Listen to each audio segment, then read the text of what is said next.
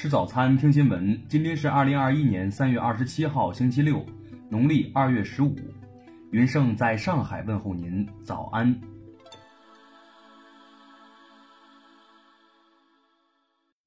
首先来关注头条消息。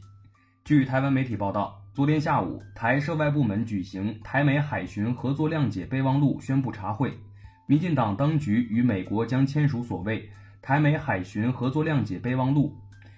美国在台协会宣称，备忘录将确立双方关系是以保存海上资源、降低非法未报告及不受规范渔业，及参加海上联合搜救任务与海上环境因应活动等作为共同目标。对此，台湾中广董事长赵少康表示，过去台美合作都是私下进行，现在就是台面化了。他说：“台湾其实可以与中国大陆的海巡合作，与两边保持等距关系，不是更好？左右逢源不是更好吗？”他建议两岸可以一起打击犯罪、防渡走私，甚至共同保卫钓鱼岛。他并强调，台湾无论与美国、日本、中国大陆都可以合作，合作多多益善。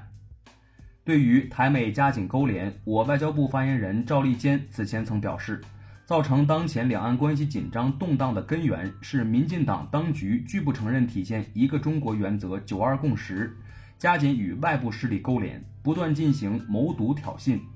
中方在台湾问题上的立场是一贯的、明确的。世界上只有一个中国，台湾是中国领土不可分割的一部分。中方捍卫国家主权和领土完整，坚决反对台独和外部势力干扰的决心坚定不移。听新闻早餐知天下大事，下面来关注国内新闻。日前，中方决定对以所谓新疆人权问题恶意传播谎言和虚假信息的英方九名人员和四个实体实施制裁。自即日起，禁止有关人员及其直系家属入境，冻结其在华资产，禁止中国公民及机构同其交易。据国家卫健委消息。截至本月二十五号，各地累计报告接种新冠病毒疫苗九千一百三十四点六万剂次。国资委近日印发文件，明确要求各地开展证券全生命周期管理，重点防控债券违约，依法处置债券违约风险，严禁恶意逃废债行为，规范债务资金用途，确保投入主业实业等。最高法昨日表示。为进一步完善涉外商事审判机制，将探索符合条件的港澳台居民担任人民陪审团参与案件审理，鼓励外籍调解员和港澳台调解员参与纠纷化解。公安部消息，今年一月以来，该部部署开展团圆行动，全力侦破一批拐卖儿童积案，全力缉捕一批拐卖儿童犯罪嫌疑人，全面查找一批改革开放以来失踪被拐的儿童。国家铁路集团日前表示，自四月十号零时起，全国铁路将实行新的列车运行图。新图主动适应客货需求逐渐旺盛的实际，为国民经济平稳运行和人民群众生产生活提供可靠运输保障。生态环境部、农业农村部近日联合发文，明确“十四五”至二零三五年农业面源污染防治的总体要求、工作目标和主要任务等。对监督指导农业面源污染治理工作作出部署安排。市场监管总局近日严查擅自使用知名医院字号违法行为。今年二月以来，共责令擅自使用协和、华山等知名医院字号的四百九十二户营利性医疗机构变更名称。下面来关注国际新闻。当地时间二十五号，美国总统拜登在其首场记者会上宣布了上任首个一百天接种疫苗的新目标，即在四月三十号之前完成两亿剂疫苗接种。美国常驻联合国代表二十五号表示，美国将恢复在前总统特朗普执政期间与巴勒斯坦断绝的外交关系。美国公司脸书、谷歌、推特 CEO 二十五号出席国会听证会。对于一月六号发生的暴力冲击国会事件，推特表示，在传播不实信息方面，推特负有一定责任；脸书和谷歌则表示不负有责任。据朝中社二十六号报道，朝鲜国防科学院二十五号进行了两枚新型战术导弹试射，导弹对朝鲜在东海上六百公里水域处设定的目标进行了精准打击，试射取得圆满成功。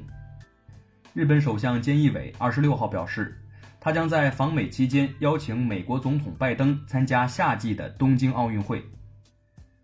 欧盟领导人二十五号召开会议，重点讨论了目前欧盟内部的疫苗短缺问题，并督促阿斯利康公司应尽快履约交付疫苗。当地时间二十五号，英国议会下议院以四百八十四票同意、七十六票反对，决定将新冠病毒法延长六个月。联合国二十五号发布报告称，估计新冠肺炎疫情导致全球损失一点一四亿个工作岗位，约一点二亿人陷入极端贫困。下面来关注社会民生新闻，备受关注的梅姨案二审昨日开庭。据参与庭审的寻亲家属李树全和钟丁友透露，此次开庭并未当庭宣判。李树全说，庭审时主犯张维平再次提及确有梅姨一人。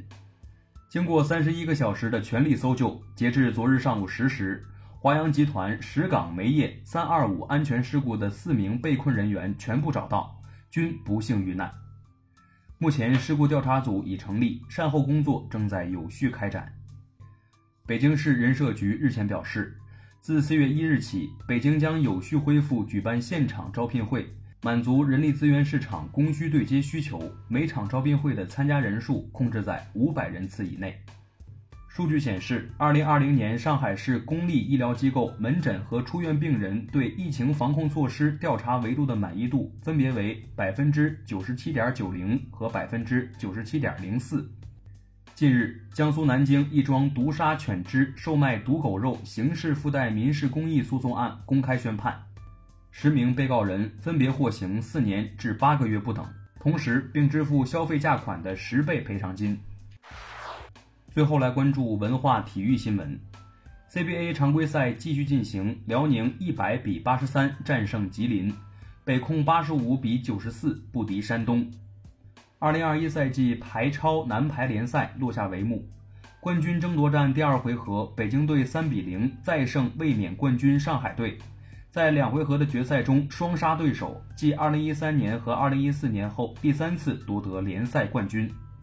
荷兰著名画家梵高一八八七年创作的画作《蒙马特街景》于二十五号拍卖，经两次竞价，最终以一千一百二十五万欧元的价格拍出。加上佣金后，总价值超过一千三百万欧元。二零二零年中国考古新发现名单昨日发布，包括浙江余姚市井头山新石器时代遗址等在内的六个项目入选。以上就是今天新闻早餐的全部内容，咱们明天不见不散。